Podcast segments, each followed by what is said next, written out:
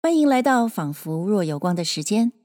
上一集节目里，通过侠女的口述，我们重新体验了一次侠女大战能人寺凶僧的过程，可以说是叙事技巧里面的一种有意义而且有变化的重复设计。今天这一集节目呢，是《儿女英雄传》的第九回。这一回在叙事的设计里面，则是紧张之后的松弛。情节上的推进或许不多，可以说一整回都是为了铺垫十三妹帮安公子与张金凤做媒定亲这件事。这回书喜剧效果的诚意十足，安公子呢可以说是大胆牺牲演出啊。我们不妨用轻松的心情来听这回书。这第八回里面突出的喜剧效果，主要建立在人体的自然需求上面。在上一回的惊险暴力以后，这一回小说写到了这群人必须要解决排泄问题啊。之前已经发生过安公子的尿失禁事件，现在呢，两位青春美貌的女主角也有解手的需要哦。如果是那些才子佳人的戏曲小说，那天仙般的女主角怎么可能需要上厕所呢？各位想想看。在《牡丹亭》这出戏里面，丫鬟春香上课不专心，假装要上厕所，结果偷跑到花园去玩。我们觉得嗯，好可爱。但如果是女主角杜丽娘举手跟老师说：“先生，我要出宫。”恭敬的恭啊，出宫就是上厕所的意思。这难道不会让人一秒出戏吗？不要说是才子佳人小说啦。我记得在《樱桃小丸子》这卡通里面，有一集讲到小丸子早上闹肚子，但来不及在家里解决。不幸的是，在学校也都没机会解放。好不容易等到下课时间，没想到同学小玉约他一起去洗手间。结果呀，小丸子不好意思让隔壁间的小玉听到、闻到自己可能发出的声音与气味，宁可憋死也不敢上出来。记得我看到这集小丸子的时候，笑得真的肚子疼。永远都小学三年级的小丸子都这么矜持了，那更不要说那些神仙姐姐们啦。所以喽，传统小说里面很少写到这种生理需求，那就更不要说写细节了。但是《儿女英雄传》偏偏在第九回却真的详细写了两个女主角尿尿，很特别吧？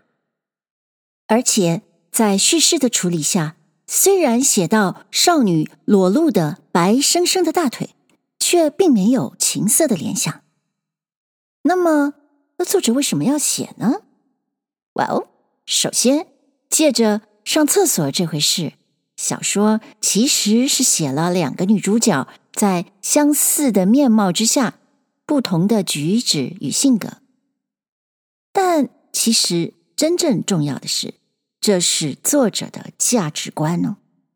哇，这样说我自己都有点怀疑，我是不是太无限上纲了呀？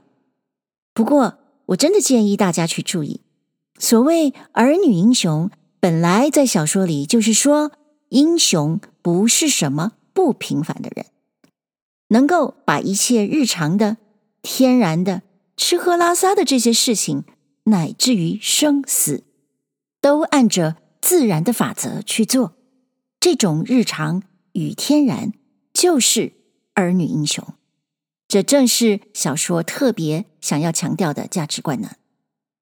所以啦，你说写侠女上厕所，是不是也可能别有用意呢？《儿女英雄传》第九回，连同病解囊赠黄金。是良缘，横刀连佳偶。这回书紧接上回，讲的是十三妹向安公子、张金凤并张老夫妻把以往的缘由来历交代明白，迈步出门朝外就走。安公子一见慌了，只慌得手足无措，却不好上前相拦。张老夫妻二人更是没了主意。也只说得个姑娘不要忙。只有张金凤啊乖觉。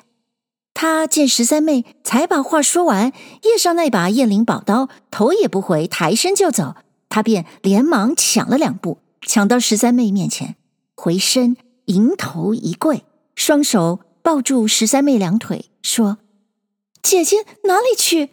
你此时是去不得的了耶。”安公子同张老夫妻见了，便也一同上前围着不放。十三妹道。这又奇了！你们的事是拨弄清楚了，我的话也交代明白了，你们如何还不放我去？张金凤道：“我是断断不放姐姐去的。”十三妹道：“既如此，你且起来。”张金凤啊，双关紧抱，把脸靠住了那姑娘的腿，赖住不动，说：“要姐姐说了不去，我才起来。”十三妹用手把她扶起，说：“你且起来，我才说去不去的话。”说着，扶起张金凤，大家重复归坐。只见十三妹笑向大家，指着张老夫妻道：“他二位老人家罢了，你们两个枉有这等个聪明样子，怎么也甚般呆气啊？你们道我真个要去吗？你看。”这等的深更半夜，古庙荒山，虽说救了你两家性命，这个所在被我闹得血溅长空，尸横遍地。请问就这样撂下走了，叫你们两家四个无依无靠的人怎么处啊？就便你们等到天亮各自逃生，大路上也难免有人盘问，这岂不是没救成你们，倒害了你们了吗？就算我是个冒失鬼，闹了个烟雾成天，一概不管，甩手走了。你们想想，难道炕上那个黄布包袱，我就这等含含糊糊的丢下不成？就算我也丢下不要了，你们只看墙上挂的我这张弹弓，我这张弹弓啊。是铜胎铁背，露银牙金，打一百二十步开外，不同寻常兵器，从我祖父手里传流到今啊，算个传家至宝。我从十二岁用起，至今不曾离手，难道我也肯丢下它不成？张金凤道：“既如此，姐姐为何忽然说要去呢？”十三妹道。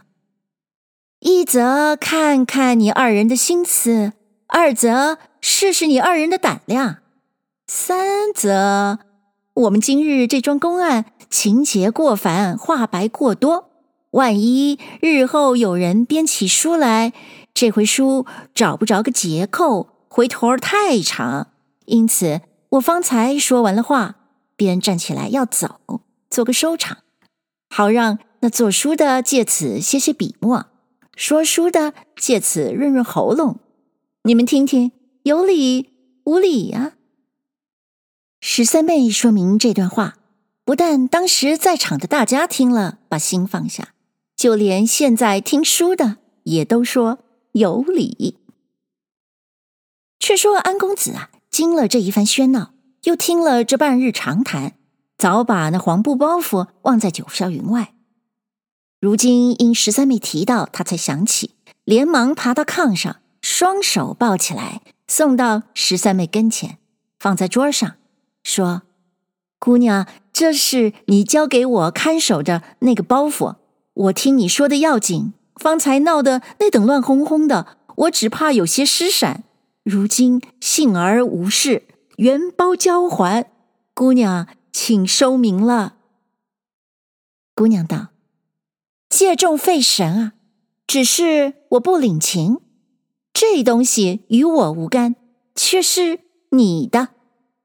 安公子诧异道：“哎，这分明是姑娘你方才交给我的，怎生说是我的东西起来？”十三妹道：“你听我说，方才在店里的时候。”你不说你令尊太爷的官相须得五千余金才能无事吗？如今啊，你囊中只得二千数百两，才有一半。听起来老人家又是位一尘不染、两袖皆空的。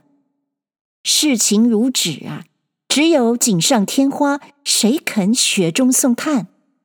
那一半又向哪里弄去？万一一时不得措手，后任催得紧，上司逼得严，依然不得了事啊！那时岂不连你这一半的万苦千辛也前功尽弃吗？所以呀，今日晌午我在悦来殿出去走那一趟，就是为此。我从殿中别后，便忙忙的先到家中，把今晚不得早回的缘由禀过母亲，一面换了行装，就到二十八棵红柳树找着我提的那位老英雄，要暂借他三千金，了你这桩大事。若论这位英雄的家当，慢说三千金。就是三万金，他一时也还拿得出来。若论他同我的义气，莫讲三万金，便是三十万金，他也甘心情愿，我也用得他的。所以他听见我说个戒字，就立刻照数的盘出来，问我送到哪里。我说不必遣人运送，给我捆在挺妥，就捎在我这驴儿上带去吧。倒亏得他的老成见识，说道：“这三千金啊，通共也不过二百来斤，怕不带去了。但是东西狼狈，路上走着未免触眼哦。”因问我了，是本地用，远路用？如本地用，有现成的，县城里字号票子；远路用呢，有现成的黄金，带着岂不简便些？我啊，听他说的有理。就用了他二百两足色黄金，大约也够三千银光锦了。说着，解开那包袱，又把两封纸包拆开，只见包着二百两同泰号朱印上色页金。安公子还不曾答话，那张老看了，说：“哟，这样值钱的东西啊，二百二百的帮人。”真可少见，又想到这样周到，姑娘，你不要真是个菩萨转世吧？张老婆儿一旁看了，也不住的点头咂嘴，说道：“只听说金子是件宝贝。”哦，镀个瓜子儿啊，丁仙儿啊，还得好些钱呢。敢是真有这么大包的？哎，你看看，黄澄澄的，呃怪碍人啊！阿弥陀佛啊！那张金凤呢？虽是个乡村女子，却天生的不落小家气象。且此时一心只有个十三妹姐姐，于是都不在心上。不过远远的看了一看。暗暗的敬服十三妹，略无多言。只有安公子承这位十三妹姑娘保了资财，救了性命，安了父母，已是喜出望外。如今又见他这番深心厚意，婉转成全，又是欢心，又是感激。想起自己一时的不达时务，还把他当做个歹人看待。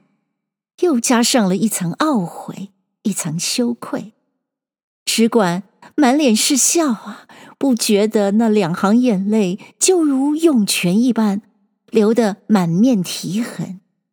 只听他抽抽噎噎的向那姑娘道：“姑娘，我暗记真无话可说了。自古道大恩不谢，此时我倒不能说那些客套虚文。”只是我安记有数的七尺之躯，你叫我今世如何答报啊？说着，便呜呜的哭将起来了。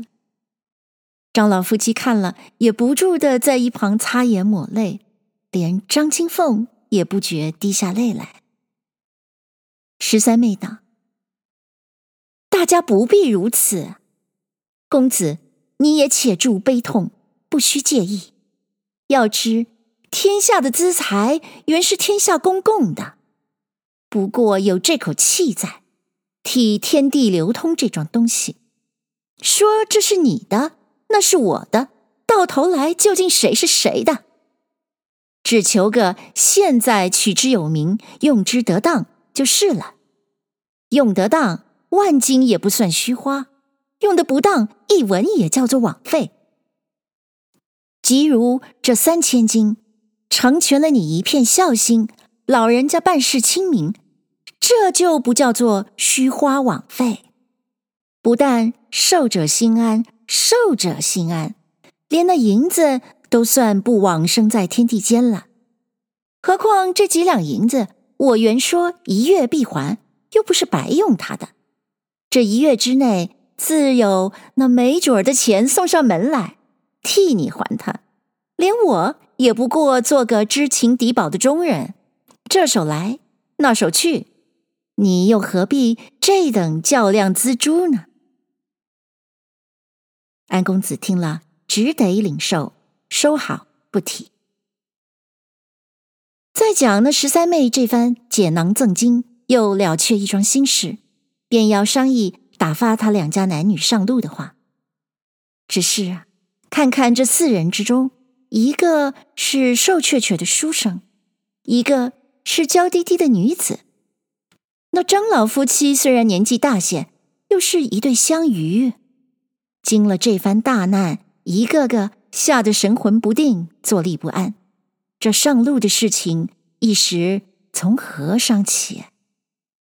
想了一想，便对大家说道：“如今诸事已妥。”就该记忆到你们的上路了，但是要记忆大事，先得定了心神，才得周到细密。如今我要不先把你们的心安了，神定了，就说万言也是无益。大约此时，你们心里第一件，怕这一院子死和尚；第二件，怕有外人来闯破这场人命官司。性命干连。第三件，惹了这场大祸便走了，日后破案也难免挂误。我告诉你们，这三桩事都不要紧。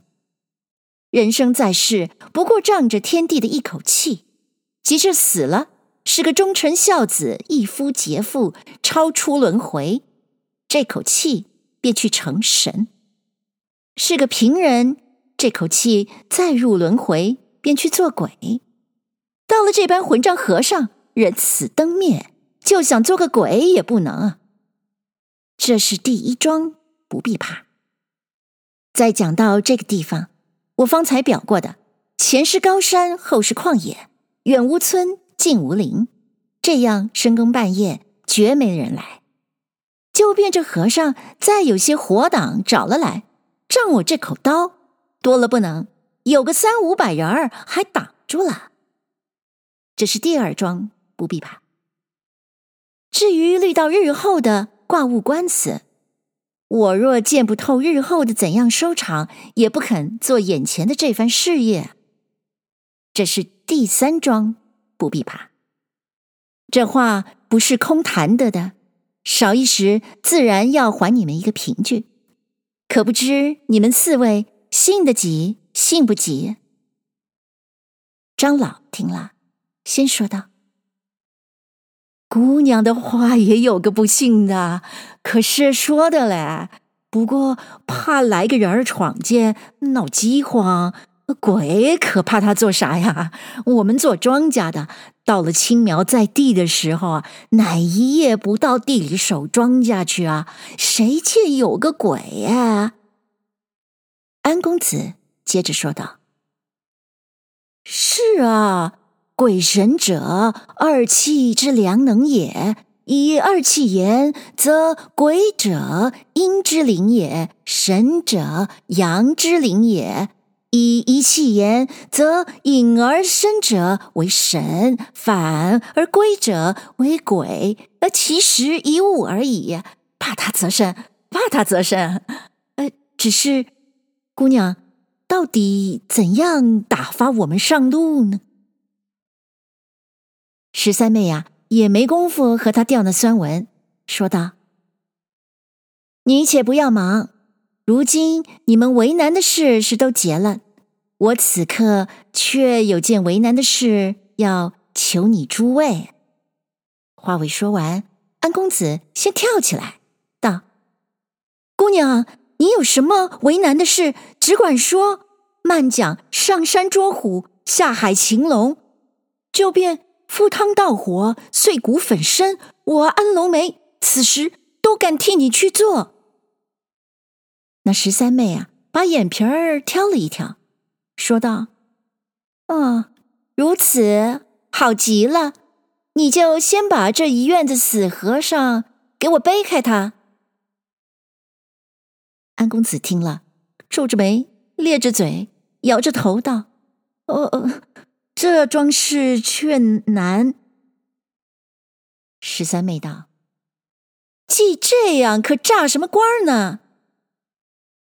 因回头向张老夫妻道：“这事儿得求你两位老人家。”张老道：“这背死尸，小老儿儿却也来不得的呢。”姑娘笑道：“岂有此理？难道咱们还管给他打扫地面吗？”那老婆儿问道：“到底做啥呀？”姑娘道：“我啊，从晌午起闹到这时候了。”这如今便再有这等的五六十里地，我还赶得来；就再有那等的三二十和尚，我也送得了。但是我从吃早饭后到此时，水米没沾唇，我可饿不起了。想来你们四位也未必不饿。那老婆道：“哎，这大半日，谁见个黄汤辣水来了？”就是这早晚了，哪去买个馍馍饼子去呢？姑娘道：“不用买，我方才到厨房里见那里煮的现成的肉、现成的饭，想来是那边和尚的夜宵，咱们可不替他吃了，也算一场功德。”张老夫妻听了道：“哦，这干是好。”说着，趁着月色。老两口连忙到厨房里去整顿。到了厨房，见那灯也带暗了，火也带乏了，便去梯亮了灯，通开了火。果见那帘儿灶上靠着一个锅子，里头煮着一提肘子，又是两只肥鸡。大砂锅里的饭，因坐在汤罐头上，还是热腾腾的。笼屉里又盖着一屉馒头。那案子上。调和作料一应俱全，二人正在那里打点，只见安公子也跑来帮着抓呢。张老儿道：“公子，你不能啊，小心啊，看烫了手。你你去等着吃去吧。”安公子看了看，却也没处下手，只得走开。才回到正房，十三妹便问道。你又来做什么来了？安公子道：“那里用不着我啊。”十三妹道：“你看人家那样大年纪都在那里张罗，你难道连剥个蒜也不会吗？”安公子道：“哦，剥蒜我会。”说着，忙忙又跑了去，不提。却说那十三妹。见他三人都往厨房去了，便拉了张金凤的手，来到西间南炕坐下，这才慢慢的问他几岁上留的头，几岁上裹的脚，学过活计不成，有了婆家没有？问了半天，怎奈那十三妹只管一长一短的问，那张金凤只有口里勉强支应的范儿，却紧皱双眉。一句话也说不出来。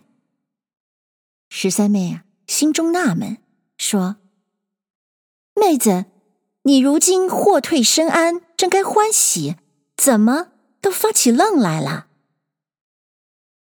这句话一问，那张金凤越发脸上青黄不定，索性坐也不是，站也不是起来，把个十三妹呀、啊、急的，拉着她问道：“你是不是吓着了、气着了，心里不舒服呀？”张金凤只是摇头。十三妹纳了半天的闷儿，忽然明白了，说：“啊，我的姑奶奶，你不是要撒尿啊？”张金凤听了这句，才说道：“可不是，只是此刻怎得哪里有个净桶才好？”十三妹说道。要这么大人了，要撒尿，到底说呀？怎么憋着不言语呢？还这么凿四方眼儿，一定要使个净桶？请问啊，一个和尚庙可哪里给你找马子去啊？快跟了我来吧！说着，搀着张姑娘到东里间，替她四处一找，一时也找不出个撒尿的家伙来。一眼看见。那和尚的洗脸盆在盆架上放着，里头还有半盆洗脸水。十三妹姑娘连忙拿到房门口儿，泼在当院子里，进来便把那洗脸盆放在靠床沿跟前，催着她小姐。张金凤见了，这才忙忙的袖手进去解下裙子，褪了中衣，用外面长衣盖严，然后蹲下去。鸦雀无声的小姐，一时完事，应向十三妹道：“姐姐不方便方便吗？”十三妹道：“哎，真格的，我也撒一泡，不咋。”应低头看了一看，见那脸盆里张姑娘的一泡尿不差什么就装满了，她便伸手端起来，也泼在院子里。重新拿进房来，小解。这位姑娘的小解法就与那金凤姑娘大不相同了。浑身上下本就只一件短袄，一条裤子，莫说裙子，连件长衣也不曾穿着。只见双手拉下中衣，还不曾蹲好了，就哗啦啦、哐啷啷的撒浆起来。张金凤啊，从旁看着，心里暗暗的说道。看他俏生生的这两条腿儿，雪白粉嫩，同我一般，怎么会有这样的武艺，这样的气力啊？真也令人呐喊。说话间，十三妹站起整理中衣，张金凤便要去倒那盆子。十三妹道：“那还倒它做什么呀？给它放在盆架上吧。”且住，说书的。这十三妹既是一位正气不过的侠女，你为何这等唐突她起来？列公非唐突也，一则是这位姑娘生性豪爽，一片天真，从不会学那小家女子遮遮掩掩、扭扭捏捏；二则两个女孩在一处，本没有什么避讳；三则。姑娘的这泡尿，大约也是憋急了，这叫做风火事儿，斯文不来。闲话休提，且说那张金凤啊，整好衣裙，仍同十三妹回到西间坐下。此时气儿也缓过来了，脸儿也有红似白的了。两个人才掩上房门，一问一答的谈起心来。谈到婆家那里，张姑娘又低了头，含羞不语。十三妹道：“这男婚女嫁是人生大礼，世上这些女孩可臊的是什么？我本就不懂。好妹妹，我是个急性子人，你有话爽爽快快的说，不许怄我。”张金凤只得红着脸说了一句。还没有呢。十三妹道：“我问你一句话，可不怕你思量。我听见说，你们居乡的人儿都是从小儿就说婆婆家，还有十一二岁就给人家童养去的。怎么妹妹的大事还没定呢？”张金凤道：“这也有个缘故，只因我爹妈膝下无儿。”想要招赘，又因我叔叔林维再三嘱咐说，一定要捡一个读书种子，因此还不曾定。十三妹道：“哎呦，这乡村地方可哪里去找个真读书种子呢？就有，也不过是个平等相鱼，如何消受的妹子你起呀？”说着。低头想了一想，又道：“妹子，既如此，姐姐给你做个媒，提一门亲，如何？”张金凤听了，低下头去，又不言语。十三妹站起来，拍着她的肩膀说：“不许害羞，说话。”张金凤啊，悄声道：“姐姐。”你叫我怎样个说法？此时爹妈是什么样的心绪，妹子是什么样的时运？况这路途之中，哪里还提得到此？十三妹道：“啊，你这话我听出来了，想是不知我说的是个什么样人家，什么人物儿。我索性明明白白的告诉你。”我要给你提的，就是你方才见的这个安公子。你瞧瞧，门户儿、模样儿、人品儿、心地儿，大约也还配得上妹妹你吧？这张金凤啊，再也想不到十三妹提的就是眼前这个人，霎时间羞得她面起红云，眉含春色。要住不好，要躲不好，只得扭过头去。怎当得十三妹定要问他个牙白口清，急得无法，说道：“姐姐，这事要爹妈做主，怎生的只管问起妹子来？”十三妹道：“自然要他二位老人家做主，何消说的？只是我先要问你个。”愿意不愿意呀？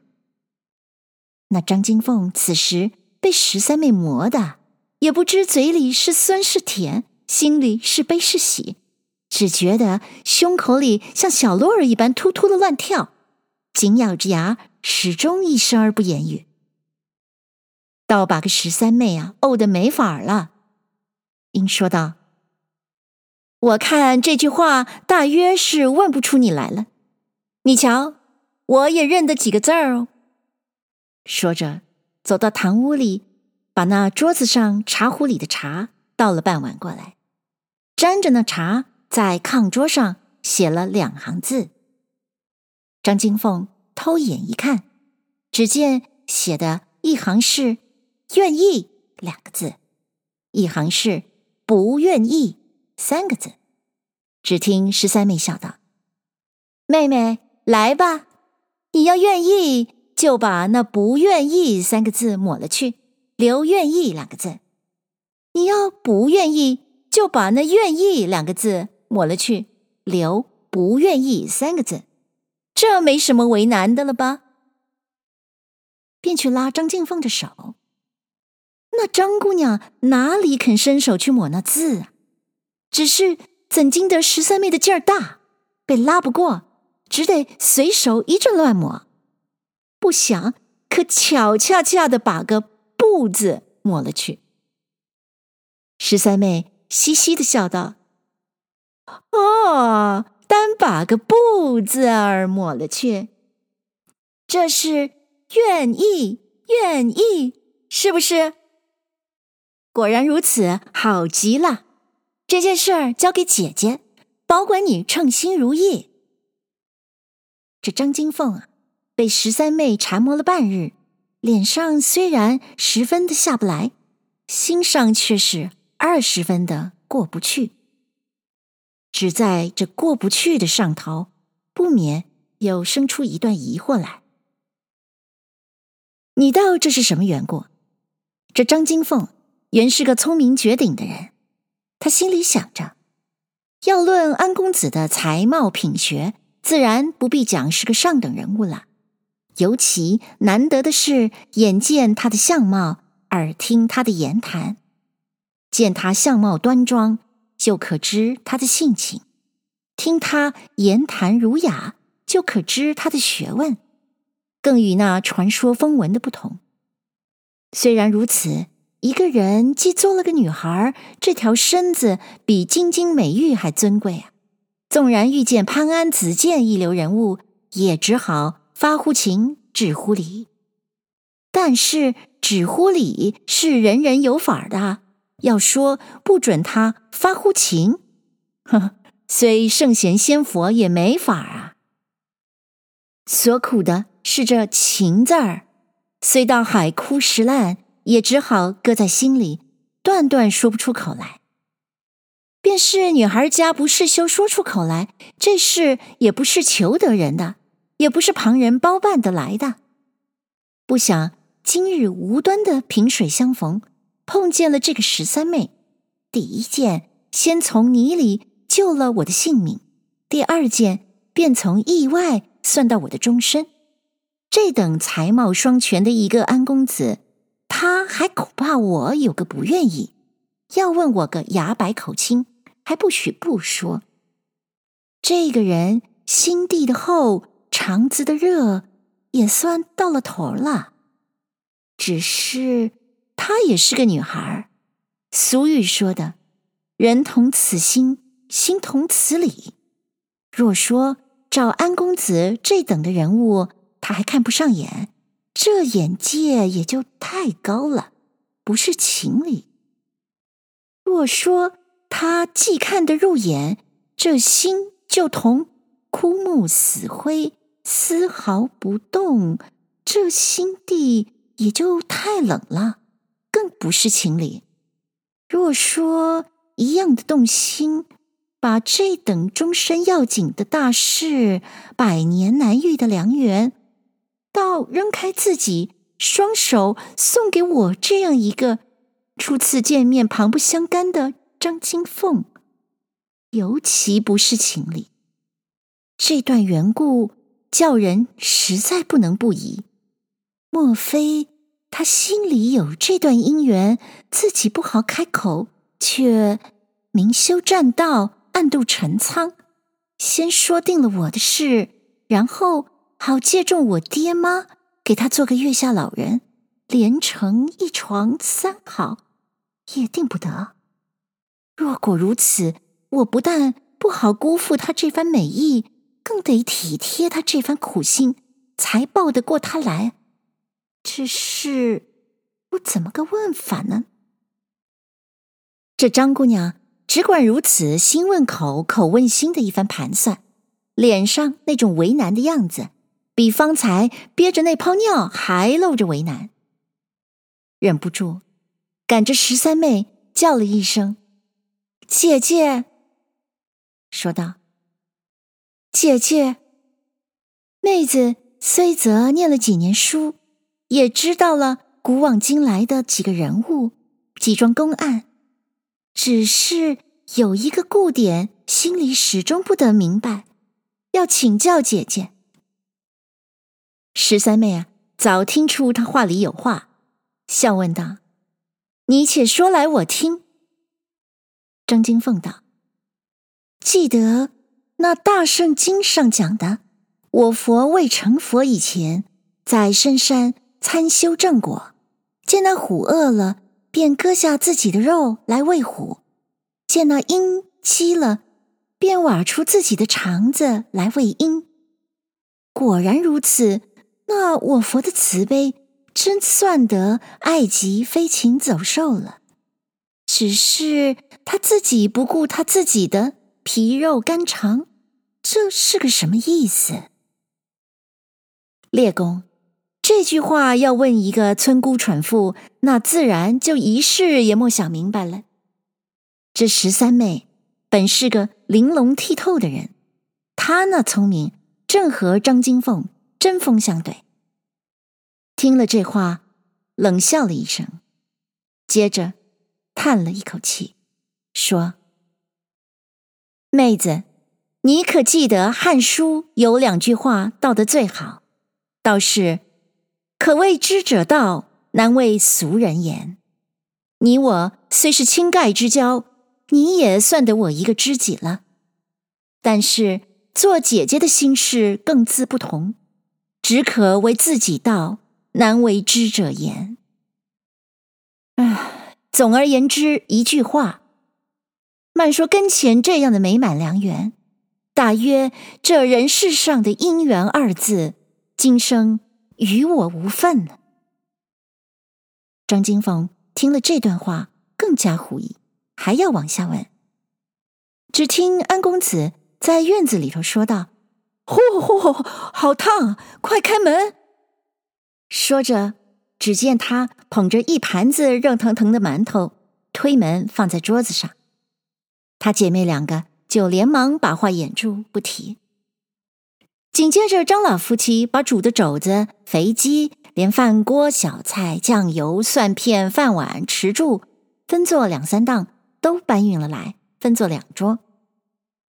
安公子同张老在堂屋地桌上，张金凤母女同十三妹。在西间炕桌上，张老又把菜刀、案板也拿来，把那肘子切作两盘分开。十三妹道：“那两只鸡啊，不用切了，咱们撕了吃吧。”安公子听见就要下手去撕，十三妹想起他那两只手是方才拧尿裤裆的，连忙拦他道。哎哎，你那两只手算了吧。安公子听了，说：“哦，等我洗洗去。”说着，跑到东屋里，在那洗脸盆里就洗。十三妹嚷道：“阿姨用不着你多事啊，你不用在那盆里洗手。”安公子说：“不怕水不凉啊，这是我刚才擦脸的，还温和呢。”把个张金凤啊，急得又是害羞又是要笑，只得掉过头去。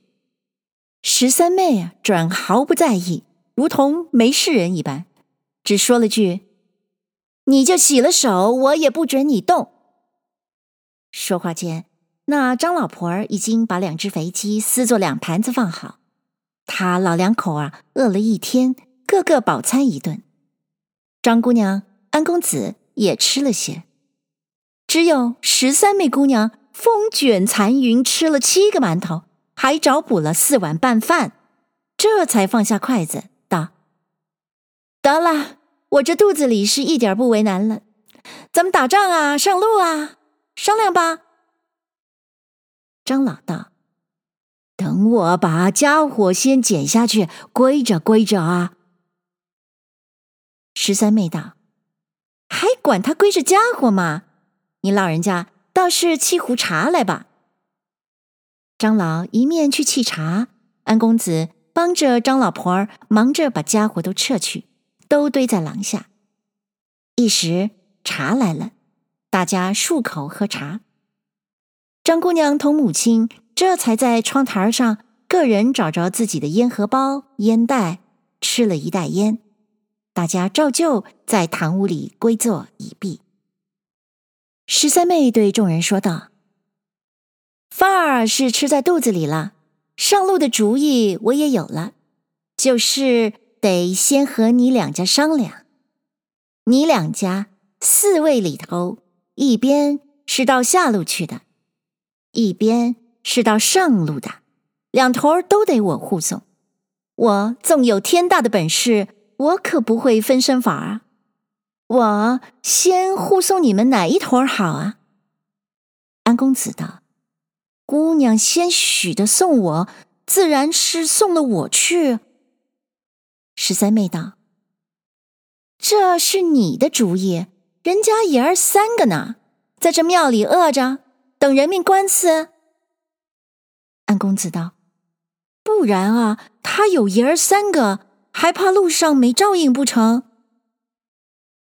十三妹道：“梦话，这里弄了这样一个大胃丸，自然得趁天不亮走啊！半夜里难免不撞着歹人，急或幸而无事。你瞧，这爷儿三个，老的老，少的少，男的男，女的女，露头露脑啊！走到大路上，算一群逃难的，还是算一群拍花的呢？遇见个眼明手快做工的，有个不盘问的吗？一盘问，有个不出岔的吗？你算是没事了，你也想想，这句话说得出口呀？说毕，也不和他再谈，回头问着张老夫妻说：“你二位老人家的意思？”怎么样？二人还未及答言，张金凤是个有心事的，她可把正话反说着，便对十三妹道：“姐姐原是为救安公子而来，如今自然送佛送到西天。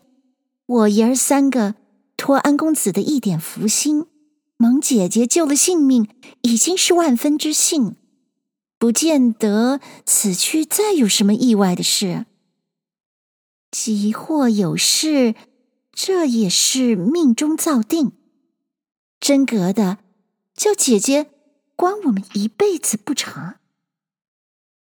十三妹也不答言，又回转头来，向着安公子道：“你听听人家，这才叫话。你听着。”脸上也下得来呀，心里也过得去呀。把个安公子啊问得诺诺连声，不敢回答。只见十三妹欠身离座，向张老夫妻道：“这桩事却得你二位老人家做主，要得安然无事，除非把你两家合成一家，我一个人就好照顾了。”张老道。怎么合成一家呢？十三妹道：“如今且把上路的话搁起。我的意思，要先给我这妹妹提门亲，给你二位老人家招这个女婿，可不知你二位愿意不愿意？”张金凤听了，站起来就走。十三妹离座，一把拉住，按在身旁坐下，说。不许跑！把个张姑娘羞得无地自容，坐又不是，走又不能，只得听他父亲说道：“姑娘，我这一家子的性命都是你给的，你说什么有个不愿意的？只是这个地方，这个时候，哪里去说亲去啊？”十三妹道。远不在千里，近只在目前。因指着安公子道：“就是他。你二位相看相看，中意不中意呀？”张老跳起来道：“姑娘，这是啥话？他是个官宦人家，我是个乡老儿，怎么攀配得过？罪过，罪过啊！”十三妹道：“这话你们不用管，只说愿意不愿意。”张老儿听了，瞅着老婆儿，老婆儿瞅着女儿，一时老两口儿大不得主意起来。十三妹道：“不用问你们姑娘，在家从父嫁从夫，愿意不愿意，由不得她做主。”老婆儿道。哦好，还怕不好哎？只是俺们拿啥陪送呢？十三妹道：“这话你们也不必管，就只成不成的一句话，不用犹疑。”张老儿心里颠缺了半日，说道：“姑娘，这话。”这么说吧，我们公母俩是千肯万肯的嘞。可是道道门的女婿，我们才敢应声呢。在这话也得问问安公子啊。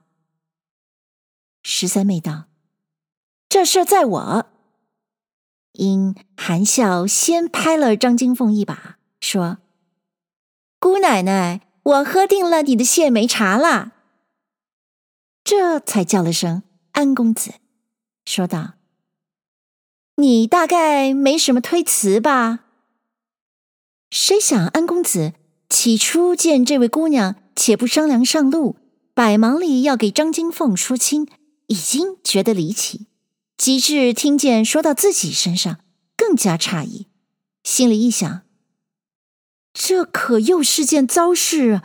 我从幼儿的毛辫儿见个生眼儿的娘儿们，就没说话先红脸。再要听见说媳妇儿，那更了不得了。今日同这两位混混了半夜，好容易脸不红了，此时候忽然又给说起媳妇儿来，就说媳妇儿也罢，也有这样当面鼓对面锣的说亲的吗？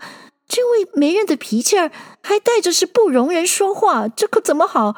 我看这事比方才那和尚让酒还累赘。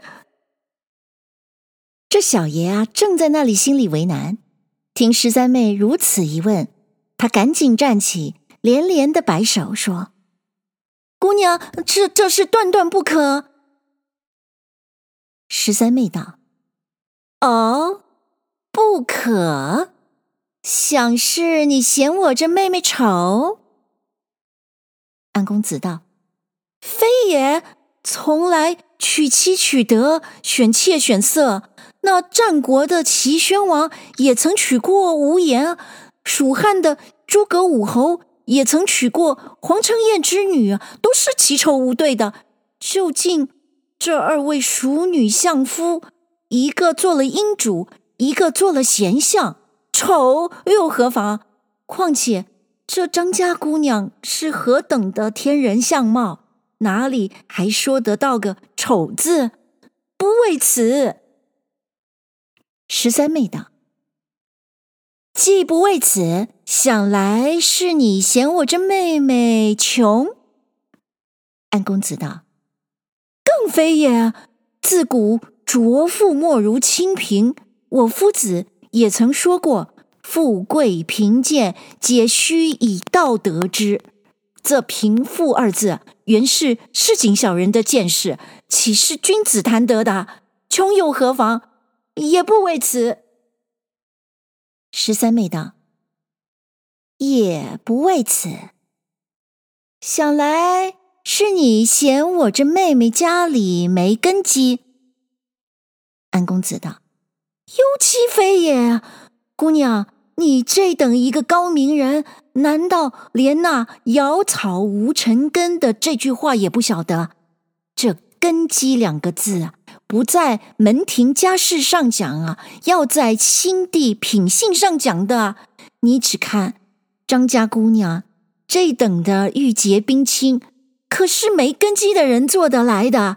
不为此，不为此。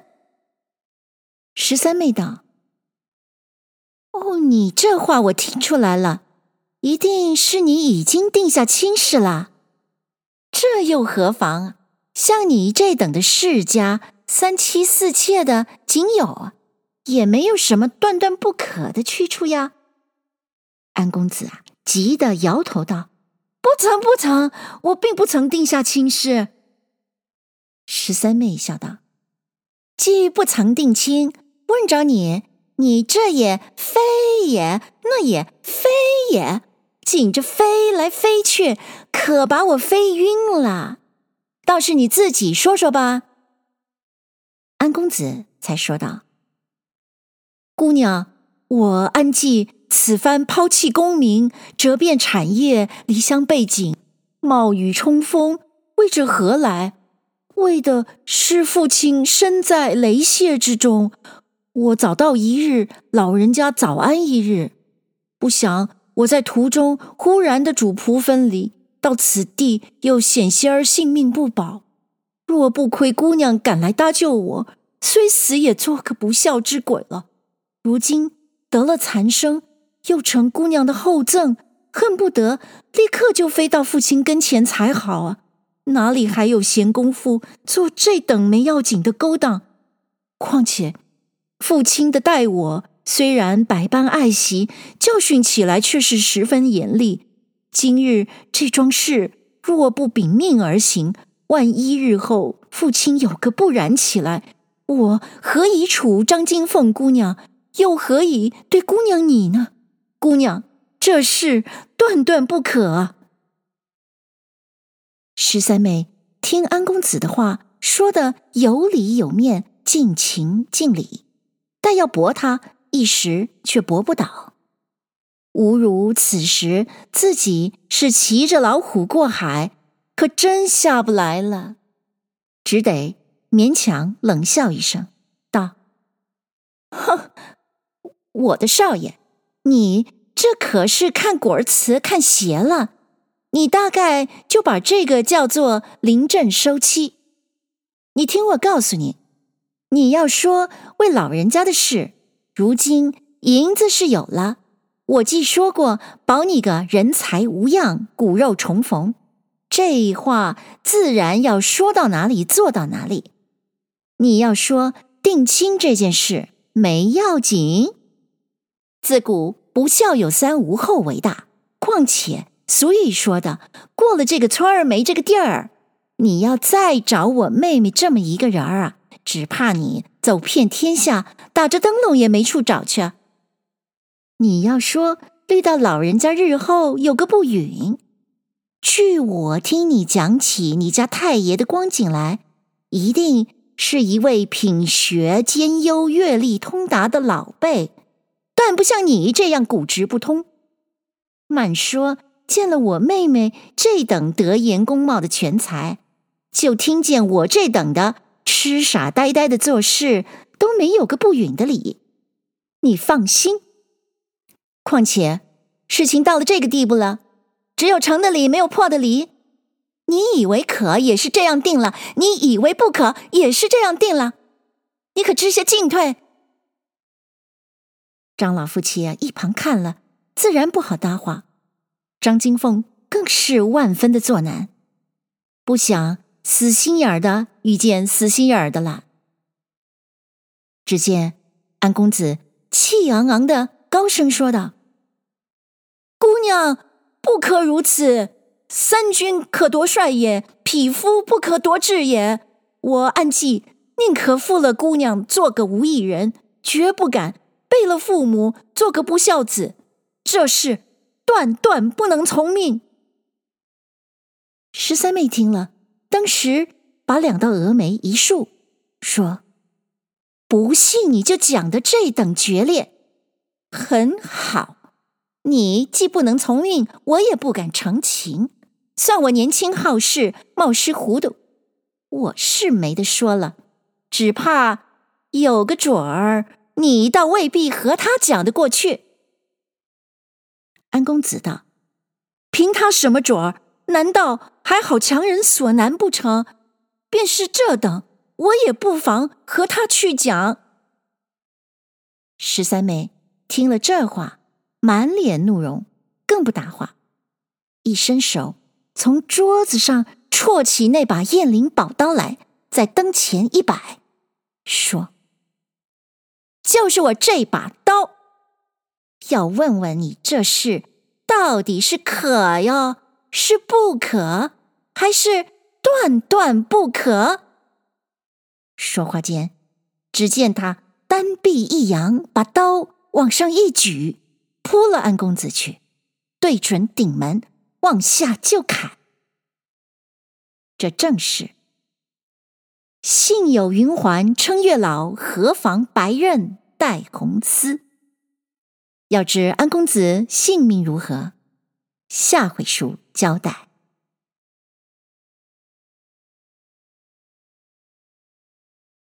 谢谢您收听这一集的《仿佛若有光》，听到这里。大家才恍然大悟，为什么这一回的回目会说“横刀连佳偶”？原来啊，别人横刀夺爱是打个比方，十三妹横刀做媒是玩真的呢。如果您想知道十三妹跟安公子怎么下台，欢迎您在收听的平台上按下订阅。那么，我们下一集仿佛若有光的时间。再会喽。